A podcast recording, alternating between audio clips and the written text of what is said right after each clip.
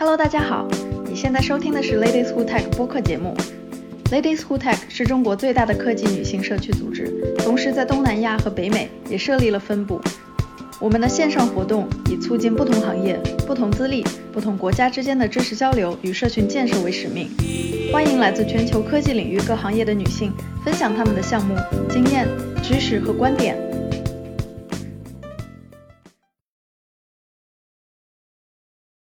大家好，我是叫 Chloe，我今天和大家一块儿分享的会是有关我自己职场成长过路过程中啊，有关换行的经验。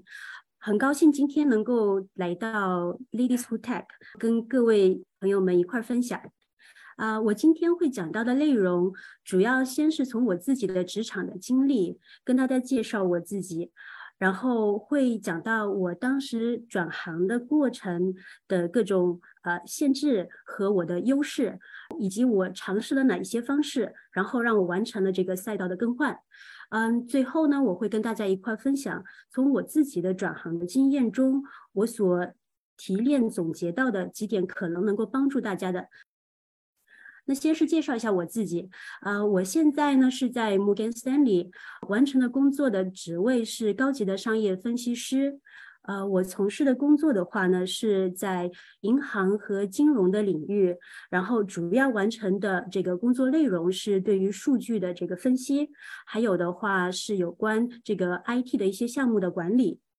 嗯，在这之前的话，我是在一个叫做 DST 的 IT 公司。完成的工作内容也是商业分析师，但是当时的话，呃，我更多的是面向公司的客户，因为当时那家公司它是一个提供呃给各种金融的分析工具，然后给到的客户的话是各种金融的呃这个投资公司们，呃，我完成的是对他们商业的需求的这个分析，然后同时跟我们内部的完成这个呃 IT 的部门。完成最终他们的这个商业的软件的这个呃实现功能。然后在这之前的话，我是在一家叫 State Street 的公司，它是一个资产的这个公司。然后我在其中完成的工作内容也是有关这个货币市场的这个投资的运营。所以呃，我整个的职场的工作大部分的范围是在金融和 IT 的领域。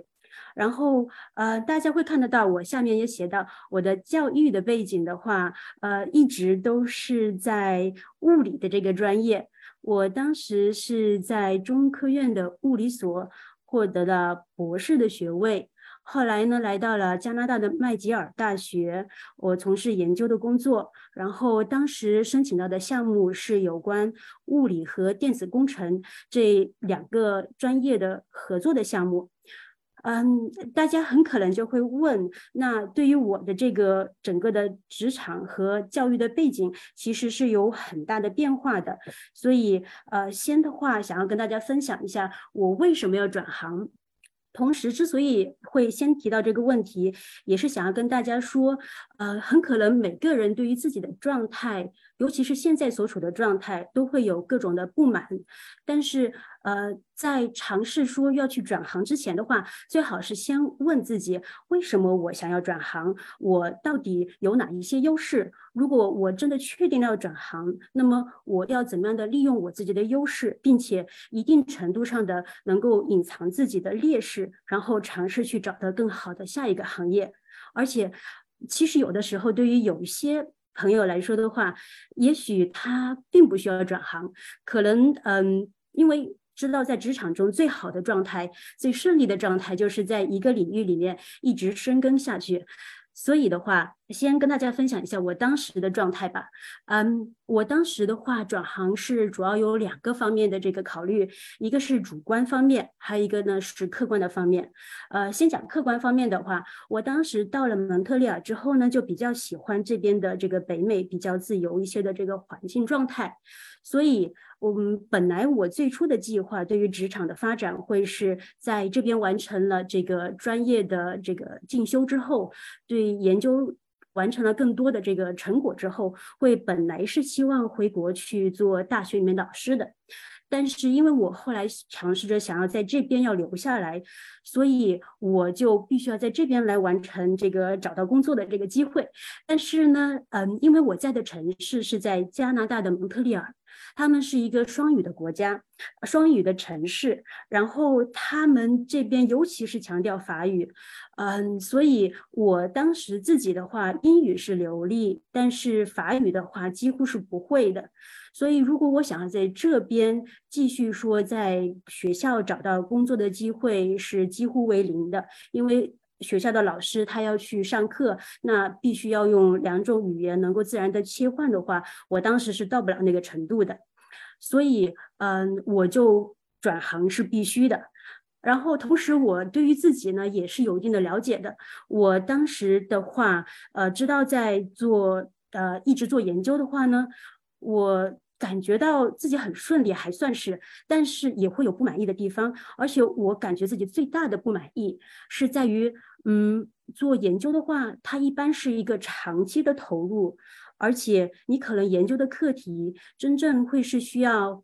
十年、呃二十年，甚至是更长的时间，它才能够真正的在实践中能够实现。那这样子的过程，实际上你在投入和去努力的最后得到的成果的这个积累的过程，需要特别的长，而你所看到的激励和自己能够获得的奖励，相对来说是不是那么容易？呃。直接的呈现在你的面前，比如说像我之前做研究，很多的时候，最后的一个成果就是你发表的文章，或者是说你去会议上去跟大家讲到你的成果的时候，在很小很小的一个 group 里面的人，大家会说哦，你这个还做的蛮不错的。但事实上，嗯，如果是在外面的这个行业中，或者是说在职场中的话，所能够做到的项目，一般会是更短期一些的。那这种的可能对于我就比较的合适一些，因为我如果有一旦有一些短期的各种的奖励和激励的这个呃给到我自己的话，我就会特别有干劲儿，然后呃整个的表现也会一直保持着比较好的这个全程的这个呃去贡献的那种状态，所以这个也是我觉得其实是我的底层的操作系统，我可能更适合于在职场中。那我想好了要转行。就基于这个现实的这个限制，同时是我自己的这个呃工作的产出的这种呃模式的更喜欢，所以我就会去尝试思考一下，如果我要转行的话，那我转行到哪个领域里面呢？所以我先考虑了一下我自己所具备的优势。那么这么长时间的做科研的话。呃，因为是物理，所以可能会涉及到很多的数据的分析，所以我对于数据方面会比较的敏感。同时，我也是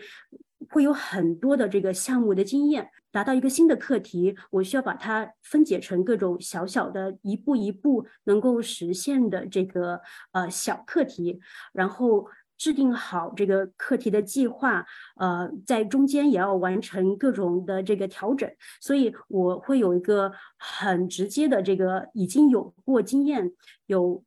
解决问题的能力。而且相对来说，呃，可能不是特别的好，但是毕竟我还是理工科的嘛。但是我感觉我的沟通能力在大部分理工科的同学中，应该可能是中等或者是中等偏上的这个状态。所以我分析了自己的这些优势之后，我就去尝试找我的这些优势能够应用到的领域大概会有哪一些。那当时我就跟很多的呃校友、同学、熟人或者是朋友的朋友去了解。去聊天，然后去咨询，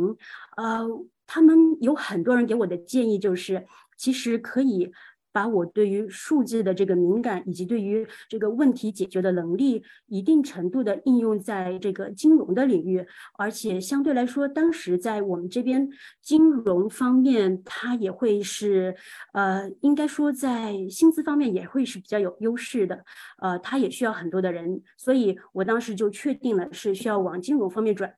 那这个我问好了自己，为什么转行之后，下一步我想跟大家分享的就是。这中间其实还是有很大的差距。虽然我刚刚说了，我可以把的优势应用到那个新的领域里面，但下面我跟大家分享一下，在当时我是怎么样完成这个转换的。那很简单，第一步大家都知道，就是肯定会有很多的专业知识需要去补补回来。那我当时尝试了各种的方式，啊，主要是有三个方面帮到了我。啊，第一个呢，是我当时是在 McGill 呃大学，这个也是我的一个优势之一，因为大学里面有好多不同的专业。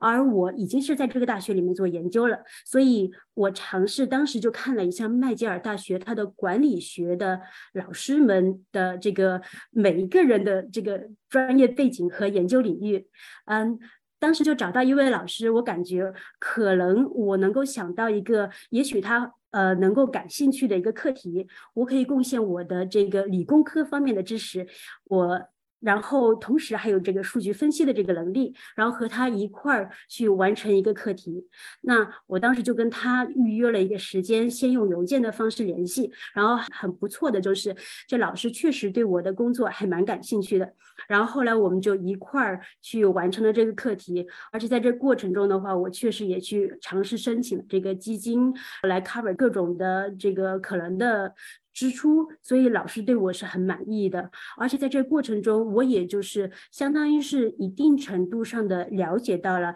在管理和经济的那个领域里面，那些公司的这个呃财务报表啊，各种方面的这个市场的这些情况，所以是一点点的就感受到了一点在金融和这个管理方面的这些呃知识的背景以及工作的过程。但是这个毕竟还是在学校里面的，所以这应该还只是算作是专业知识的准备的部分，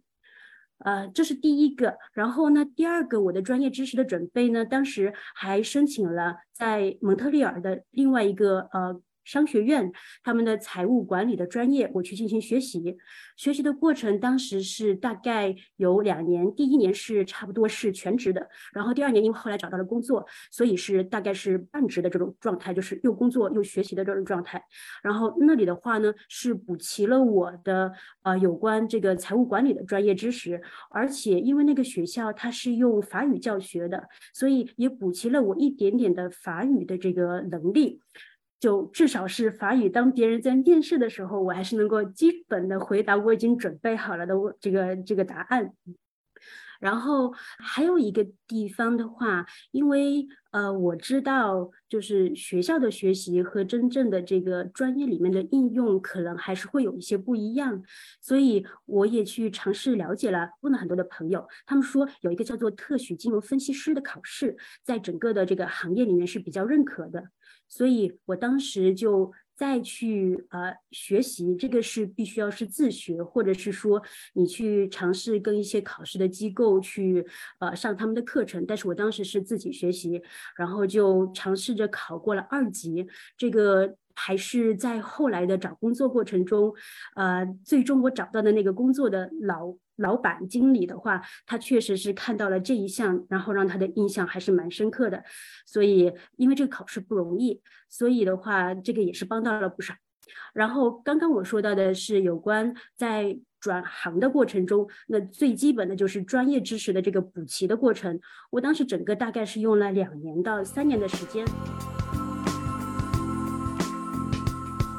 然后还有一个很重要的部分，就是这个在北美的话，我们是叫做 networking，嗯，在中国的话，应该是叫做去建立人脉，呃，扩大自己在行业的这个你所想要去的那个领域里面的社交，呃，认识更多的人，因为真的很多的机会是人给的，如果那一个面试你的人对你的能力不是很信任的话，他。就算你整个的简历上面看上去很好，可能他也不一定会挑选你，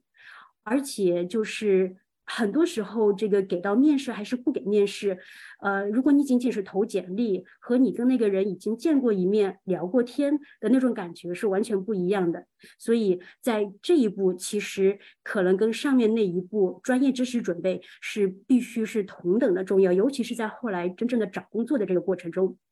呃，在这边的话，我当时尝试用的方式，有关这个建立人脉的方式呢，是呃，他们这边的 LinkedIn，就是领英。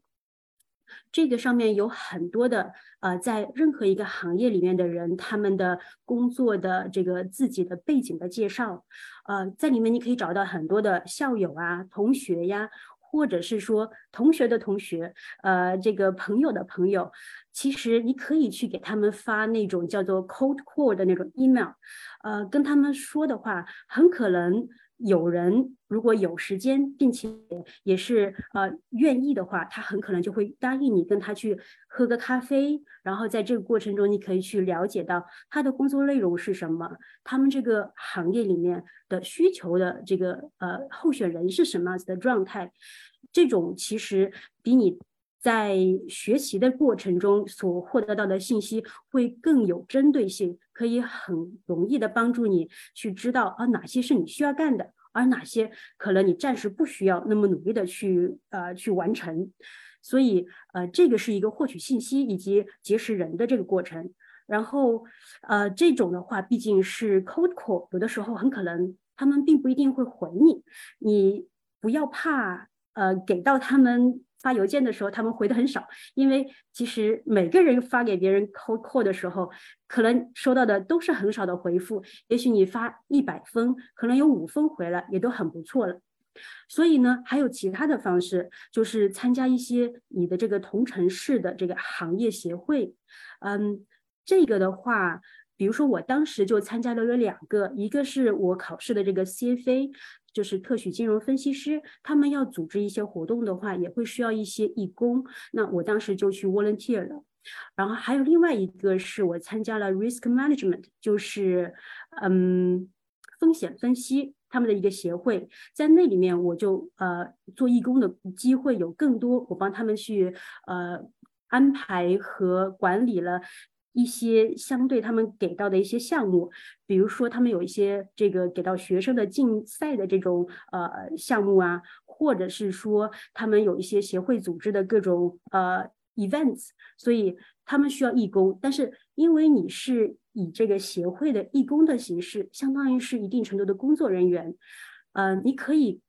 接触到很多在这个领域里面已经走到了管理层的，呃，也是在这个协会里面去贡献呃这个义工的这种职位的人，但是他们当然可能更多的是这个 director 的这种状态，但是这个过程可以让你直接的接触到他们，而且如果你的工作做得还不错的话，他们会很愿意来跟你呃给一些呃。相对来说，可能对待他们来说是很小的这个呃工作内容，但是对你来说会有很大的帮助的这些建议呀，或者是说一些呃帮你去介绍一些工作机会。然后还有一个是呃学校和各种的社会的招聘。我真正的当时有好几个工作的机会，嗯，其中有一个是有关我参加的一个协会呃的认识的这个。呃，领导他的推荐，然后另外呢，还有一个我真正后来所从事的那个第一份工作，Stay Street 的工作，实际上是我在学校的这个招聘会上所找到的机会。当时我去招聘会呢，就是去的比较的早，而那一天正好，呃，后来招聘我的那一位经理，他当时也是上午没有什么特别的工作安排，所以他也就跑到招聘会去了。所以，因为早上的时候人很少，所以我跟他就聊了蛮久的时间，而且我给了他留了我的简历。呃，后来的话，他当时看到了我的这个背景，以及我跟他的沟通还是很流畅的，所以他就印象比较的深刻。他看到我考过了这个呃 CFA 的考试第二级，而且当时在那边学习，同时以前的话也有这个很好的学习的这些呃经验的积累吧。呃，所以老师就那个。嗯，那个老板就还蛮喜欢我，但是他当时自己并没有这个，就是需要招人，所以过了一个月左右的时间，他的这个团队里面有空位的时候，他就让人力资源的部门就给我打电话，后来面试，然后整个的过程也是很顺利，最后只有一次面试，然后他就后来就要了我，呃，整个的过程的话。我的职场的转换的过程，其实在那个时候就已经完成了。像你们所看到的，在我的工作的经历中，其实真正的第一份工作是在 State Street，在这个金融和 IT 的领域里面。后来的话，其实就一直是在这个呃同样的行业里面去深耕，然后去积累。现在的话呢，嗯，因为在 Morgan Stanley，然后我更多的是接触的是内部的客户，呃，并且在工作的过程中，现在呃我的经理的话也是给到我更多有关呃整个组里的成员的这个呃去呃给他们做 training 啊，coach 啊，以及一些。组内的这个 budgeting 和 planning 的工作了。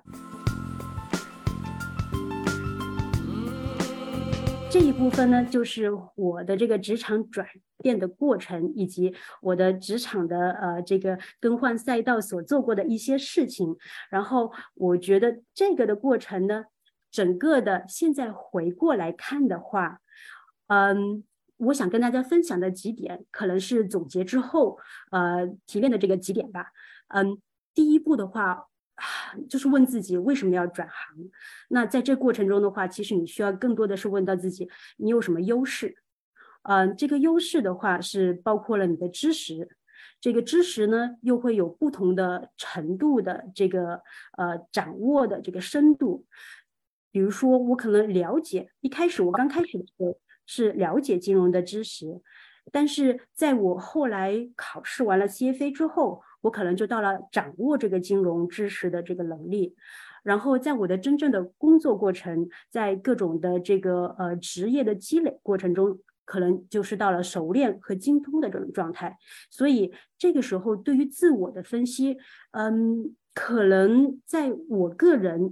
每个人可能是不一样的，这个有不一样的风格和特点。但是当我去分析我自己的状态的时候，呃，我会比较的，嗯，把自己抽离出来，然后站在比较客观的状态去看自己。这个时候，有的时候就对自己要诚实，啊，有些方面你不够的，你要知道自己不够，然后该去花呃功夫和时间把它给掌握的，那就去呃努力。当然，这些都是对于自我的分析的时候。当你在面试的时候，你不需要这么的诚实。有的时候，你可以尝试着去用自己准备到的一些呃知识点去尝试去回答。也许你不是那么清楚的方面，但是在一开始职业转换的这个最初的时候，对自己分析的时候，还是要特别的诚实的坐下来，来问自己到底是哪些是优势，然后哪些是你现在的状态。这些知识的话，其实是都可以补全的，呃，然后技能这一方面的话，也包括一些专业的技能，其中呃，可能对于换行这种状态来说，更多的会是对于你的可迁移的技能的这个发现，以及你在嗯，不管是真正的面试以及以后的工作中，你都尝试去需要使用的。比如说，对于我自己来说的话。我可能嗯有的优势，可迁移的技能就是给到我一个课题的时候，我可以比较呃快速的去尝试用不同的途径找到各种知识和这些数据，然后很短的时间内把它给呃学好的这种能力，然后在跟人的工作的过程中的话，我会有比较好的倾听的能力。这个过程，那我听到了对方的需求的时候，这个沟通可能就会更流畅。尽量的在跟别人沟通的过程中找到一个共同的点，可以一块儿都能够获益的时候。还有的话是在思维的过程中。不一定需要局限于他给的那个问题的角度，有的时候你跳出来，可能换一个角度，但是同样能够解决这个问题的话，那这种发散性的这种思维能力，就一定程度上会可能给到不同的或者说更多的解决问题的这个方法。呃，有的时候这种解决问题的方法可能会有不同的这种创造性。对，所以这一些的话是我的经历中所感受到的。可以帮助我在转行的过程中，他的一些可迁移的技能。但是每个人都是不一样的，而且每个人面临的呃之前的积累，以及以后想要去换到的行业，很可能也都是不一样的。所以对于自我的认识这一点还是很重要。这样的话是你的转行的过程的一个呃基石。刚刚所说的这一些对我自我的认识的话呢，都是在专业和技能方面的。那同时还有一个是性格特点。其实像我刚刚在说到我自己的主观的这个转行的原因的时候，我也是知道我自己这个所希望的这个。激励的机制，这个实际上是更底层一点的。然后，同时我自己的这个性格方面的话，我也去做了一些测试。我比较推荐的是这个 MBTI 的这个职业性格测试。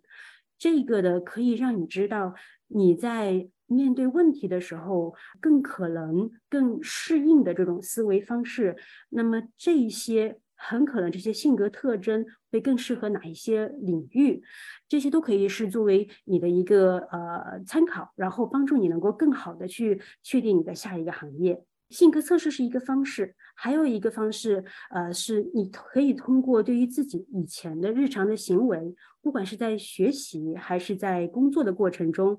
你所感受到，去回想你曾经特别的。表现好的这些情景，或者是说这些课题的时候，你可能会发现，以及你去解决那个问题的时候所选择的方式，还有后来大家对你的反馈，这些都可以综合在一块儿，来更多的去了解自我的优势，还有你的性格的特点。所以，自我认识这一点还是蛮重要的。第二个，我想跟大家聊的是，每个人都不是一个完美的人，所以在自我认识的时候。我刚刚说要很诚实的对待自己，但是当你意识到自己很可能不是完美的时候，很重要的一点是不要去批评自己，然后呃，更多的实际上是你认识了之后，尝试去扬长避短。你但是扬长避短的话，很可能你需要先接纳自我的一些不是那么呃突出，不是那么很具备能够帮到你的一些优势的那些地方，呃，自己的缺点也是 OK 的，没有问题。只是我们尝试着在呃，不管是工作还是生活中。尽量的去避免那些优点，呃，避免那些缺点，呃，去阻碍我们的发展。比如说，很多时候，像如果你在自己的这个生活中有一些欠缺的地方，你可以找到，呃，有一些朋友，他们在这方面特别的有优势的话，可以更多的跟他们进行啊咨询啊、了解呀，甚至是探讨呀，尝试着找到一些帮助。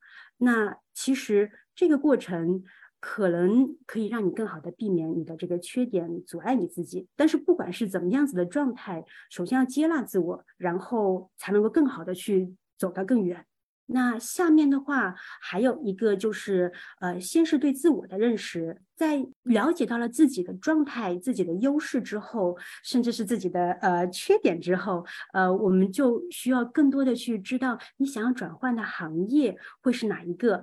当然，如果你很清楚自己的想要转换的行业是哪一个的话，那你就可以不用进行这个这个这个这一步了，或者是说你可以更简单的完成这一步。嗯，如果像我当时的话，就去看了很多很多的有关我感兴趣的那些职位它的描述，呃，这样子的话就可以知道，哎，这个工作它的需求是什么。呃，同时的话，我也会去 LinkedIn 上看，在这个领域里面，以及我所感兴趣的公司里面的那些同样的专业，他们的就职人员的背景和他们所经历的这个职场经验，或者是说他们有有过哪一些这个特殊的闪光的点。嗯，当然，再下面的话就是你通过这个职场需求的分析，你可以知道哪一些专业知识是必须具备的。呃，具备到什么样的程度？比如说，像我当时就知道，我肯定需要去补我的这个金融和财务方面的知识，嗯，并且呃，CFA 是一个很好的能够证明我这个知识已经补好了的一个呃呃，没有人可以否定的一个证明。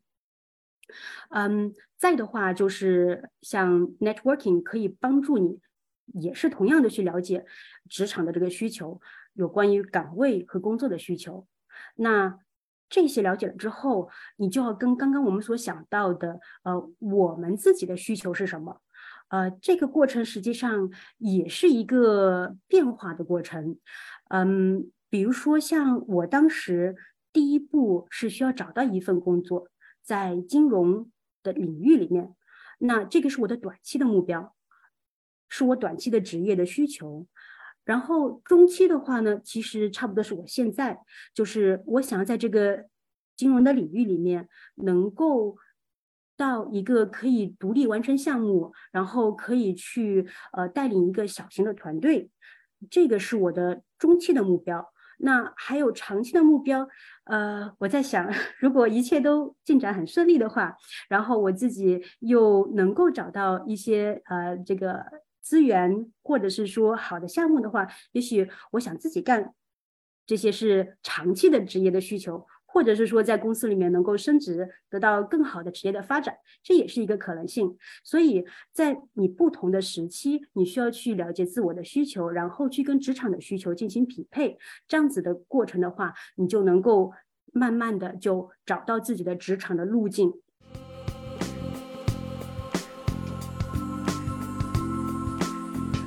那当然，整个的过程不是一个马上就会发生的事情。就像我刚刚分享的，我的话，整个也是经历了两到三年的时间，才完成了我的第一步的转变。呃，那个过程中，我并不是什么都不做，我完成了呃项目的合作，我完成了专业知识的这个呃积累，我还去尝试认识了很多的这个领域里面的人，帮自己找到各种可能的工作机会，以及了解到行业的这个需求，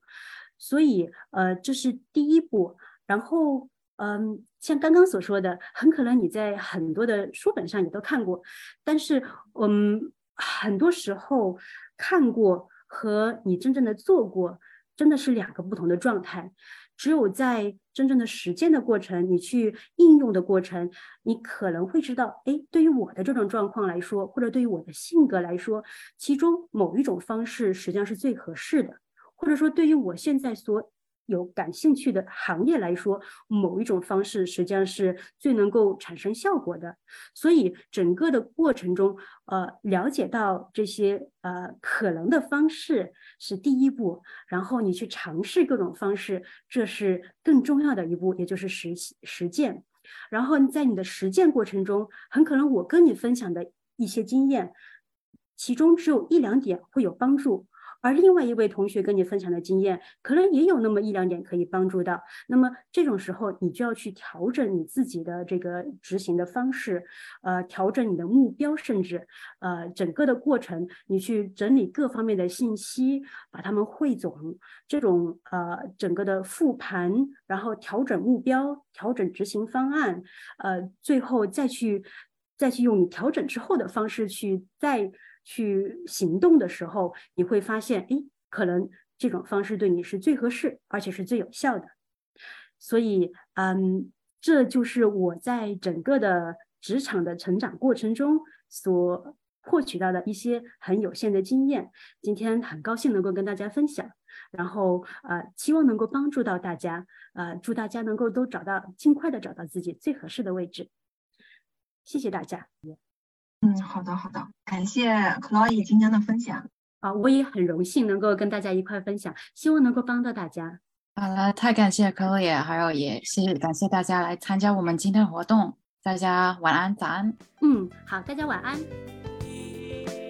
感谢大家的收听，如果你喜欢我们的内容，你可以在微信搜索 Ladies Who Tech Digital，关注我们线上活动的公众号，欢迎大家留言评论与我们互动。希望大家把我们推荐给朋友们，帮助我们把知识和女性力量传播给更多的人。我们下期再见。